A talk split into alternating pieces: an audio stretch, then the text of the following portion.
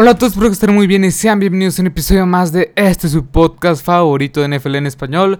En el episodio de hoy vamos a hablar sobre un tema que ha dado mucho de qué hablar. Vamos a hablar sobre el trade, sobre el, sobre el intercambio que se dio esta tarde del 25 de julio, sábado 25 de julio del 2020 el trade de Jamal Adams a los Seattle Seahawks. Este safety espectacular playmaker de lo mejor que hay en la NFL se acaba de integrar al equipo de Seattle por dos primeras rondas y un safety como es Bradley McDougall. Pero bueno, vamos a comentar un poco más sobre este suceso, este acontecimiento, para decirlo, este trade.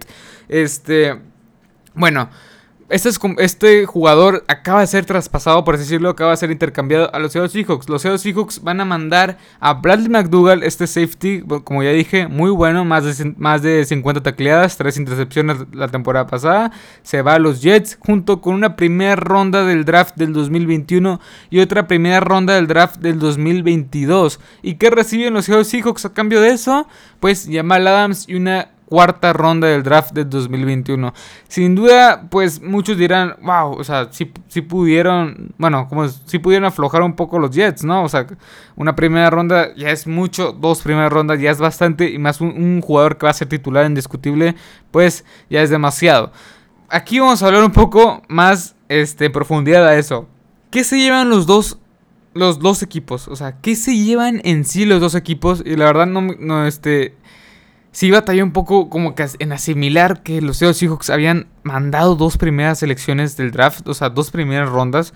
Pero bueno, ya lo centralicé, ya lo analicé. Yo lo que, yo lo que pienso, este es mi mero pensamiento, es que los Seattle Seahawks o sea, mandaron el futuro de la franquicia, ni tanto de hecho, dos primeras rondas y el safety, y no es sarcasmo, este, no mandaron tanto, o sea, dos primeras rondas, safety, Bradley McDougall, y recibieron a un playmaker como Jamal Adams. Jamal Adams lo que te puede aportar es muchísimo contra una defensiva contra el pase que fue la número 26 y la número 25 total en toda la NFL. O sea, yo esperaría que esta defensiva sí, me, diera un salto considerable en, esas, en esos rubros, en esas posiciones. Pero bueno, o sea, los, los, Seahawks, los Seahawks lo que traen es el presente. O sea, ese presente es ser contendiente sí o sí en esa conferencia y en esa división. Tienes que, tienes que tener una buena defensiva contra equipos que tienen a DeAndre Hopkins, a Larry Fitzgerald y a Christian Kirk como receptores en, Arizona, junto con un novato que va en, ascenso. Después tienes en los Rams también a Cooper Cup y a Tyler Hippie con, con Jared Goff. Quizás no sea tan, tan de terror esta, esta ofensiva, pero te puede hacer mucho daño. Después tienes al poderosísimo ataque terrestre encabezado por Raheem Monster, entre todos los corredores, Tobin Coleman, eh, Jerry McKinnon, entre todos los corredores que hay en ese comité, más el novato Brandon Ayuk, este, George Kittle, Dibu Samuel como receptores en el equipo de San Francisco. Tienes que tener una buena defensiva para poder parar estos diferentes ataques que te vas a enfrentar durante los futuros pues durante todo, todo, el año y todos los siguientes años. Recordemos que son rivales de división y que se van a enfrentar dos veces por temporada. Pero bueno, tienes que tener este presente. O sea, creo que los Seahawks sí decidieron invertir un poco en un jugador que claramente va a ser. va a ser un de impacto inmediato como lo fue Javier Clown en su momento. O sea, yo pienso que inclusive puede ser un poco mejor. Claramente o sea, va a ser, yo lo veo como un híbrido. Va a ser más que nada ese jugador que puede blitzear desde acá, pues, o sea, te puede blitzear desde el safety, te, puedes, te puede blitzear desde la línea de golpeo, te, puede blitzear desde, desde, este, desde la posición de linebacker. Es un jugador muy versátil este Jamal Adams. Sin duda alguna, a lo mejor muchos dicen, deja mucho que desear contra el ataque aéreo. Bueno, pues la temporada pasada tuvo 7 pases defendidos, tuvo 75 tacleadas, 10 tacleadas para pérdida de yardaje, dos fumbles forzados, un fumble recuperado y regresado para el touchdown. Y tuvo otros dos touchdowns defensivos. Tuvo una muy buena temporada para ser dominado a ser el All Pro, el mejor o sea, el mejor de su posición en toda la NFL como strong safety. O sea, sin duda alguna, lo que se lleva en los Seahawks es el presente, es el tener un jugador que te puede cambiar una defensiva por completo y inclusive es un playmaker, te puede cambiar, te puede hacer una jugada grande que te cambia todo el rumbo de un partido, sin duda alguna. Eso, eso es por la parte de los Seahawks que se llevan el presente para ser más contendientes, para reforzar una defensiva que sí fue muy mala la temporada pasada y que pueden mejorar este, drásticamente con la llegada de este jugador. Bueno, ¿y qué veo de parte de los Jets? Pues yo veo de la parte de los Jets que, pues, lo que agarraron fue el futuro. ¿Sí me explico? Pues obviamente es un equipo que se pronostica que esté conforme las 5, 6 victorias cuanto mucho. Y eso se pronosticaba con Jamal Adams. Ahora imagínense sin él. Obviamente, o sea, esas estadísticas de que iban a tener entre 5 o 6 victorias. Todavía no, todavía, no, todavía no he analizado también el calendario de los Jets. Así que no puedo dar una opinión tan justa de esa, de esa estadística. Pues obviamente este, para muchos les va a ir peor.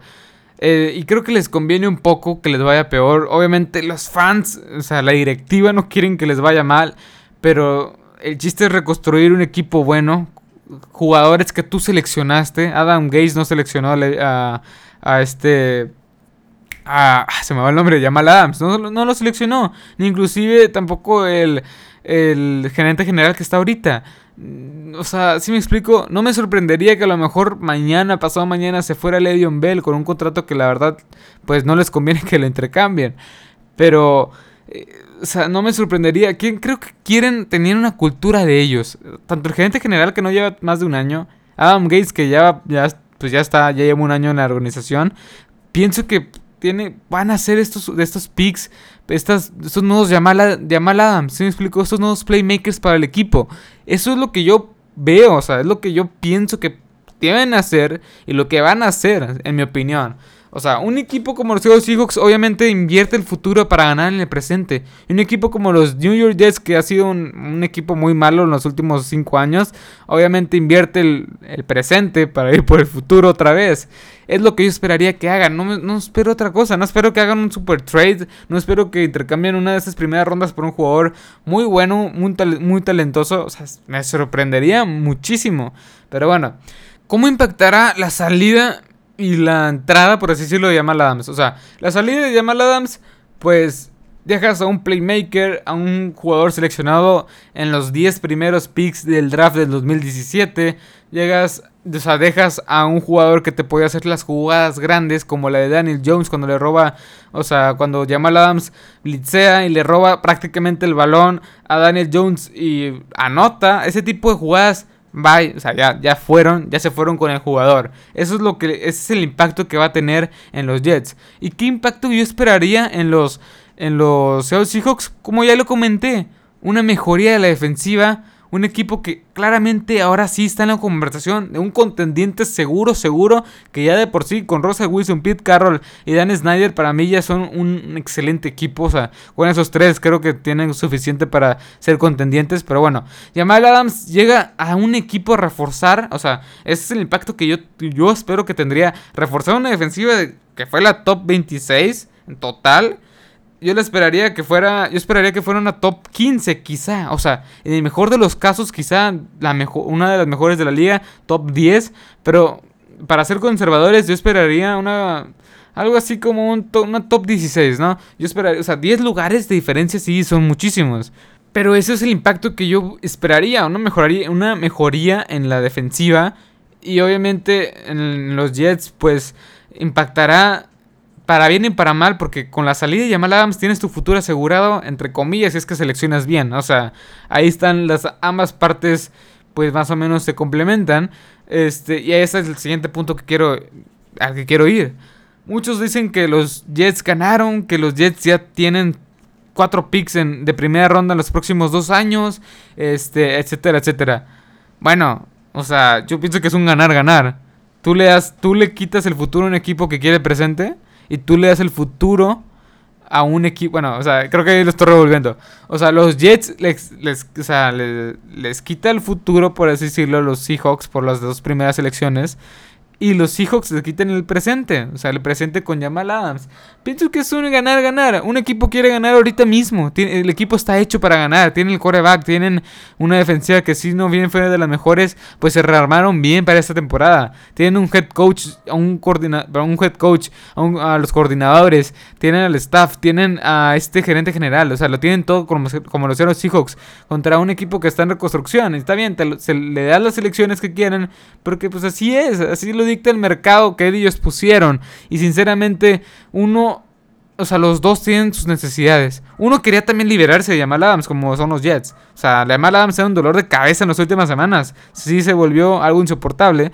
Este, te desprendes de él, tienes un valor agregado que son las elecciones y hasta un safety que te dan muy bueno, bastante bueno, que para mí es infravalorado.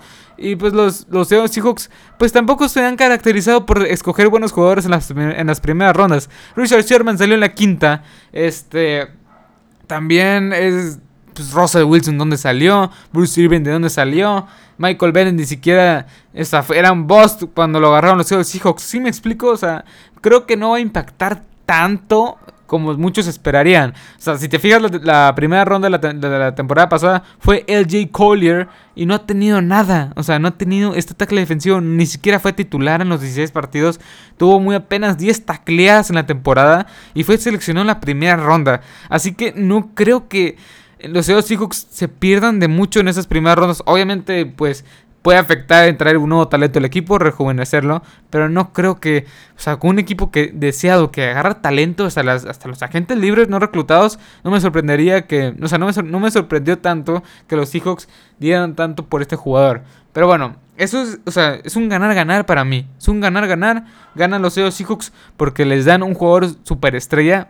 Para muchos es el mejor safety. Y los Jets recibieron su futuro. O sea, al final, al fin y al cabo es lo que quieren. Reconstruir un equipo. Este, y lo están logrando con piezas que ya tenían. Nomás va, nada, más, nada más falta que Quinn Williams también se vaya, el tackle defensivo. Promesa que se, supone que se va a convertir en el próximo Aaron Donald. Pero bueno, eso ya lo veremos en un futuro. Hasta aquí el episodio de hoy. Es un poco para comentar un poco lo que pasó. Este. Pues esta tarde, la verdad, a muchos nos sorprendió. Está totalmente lleno en todas partes sobre este trade. Todos están hablando porque obviamente pues dio mucho de qué hablar este, este, este movimiento por parte de los dos equipos. Y más por los, los Seahawks porque prácticamente los convierte en un contendiente directo al Super Bowl. Nada más falta que llegue ya Devion Clowney. O sea, si llega ya Devion Clowney, esta es una defensiva que va a ser de las mejores de la liga. Y ya lo puse, ya, ya lo dije. Pero bueno, eh, antes de acabar, pues quiero dar dos noticias. Pues una, me pueden seguir en mis redes sociales, en las, Facebook, en Instagram, me pueden seguir como Marcelo Lozada y les estará apareciendo ahí la foto del canal, está donde tengo una sudadera amarilla, pues esa mera. También pues me pueden seguir en las plataformas donde estaré subiendo estos episodios, estos episodios, en Anchor, en Spotify, en Google Podcast, si es que no lo, no lo quieres escuchar en Spotify, pues si eres un usuario de Android, pues ahí está el Google Podcast, también Apple Podcast, este, si eres un usuario de Apple, si eres, si tienes iPhone, etcétera, pues si no lo quieres escuchar en Spotify, pues también está, está en Apple Podcast. También, mm, algo se me va, se me va, se va. Bueno, también lo subo a YouTube. También lo subo a YouTube. También lo subo a Instagram. También lo subo a Facebook. Y también tengo un TikTok donde subo noticias al instante, datos curiosos, datos curiosos, etc. Y el último aviso, pues, eh, estaré subiendo los mejores Pass Rush de cara a la campaña 2020 el el siguiente lunes. El siguiente lunes ya estará subido en el canal. Pero bueno, espero que les haya gustado este episodio. Espero que les haya encantado. Este, deja tu like si te ha gustado. Comenta de qué te gustaría que, hable, que hable en los siguientes episodios. Pero bueno, sin más que decir, hasta la próxima. Adiós.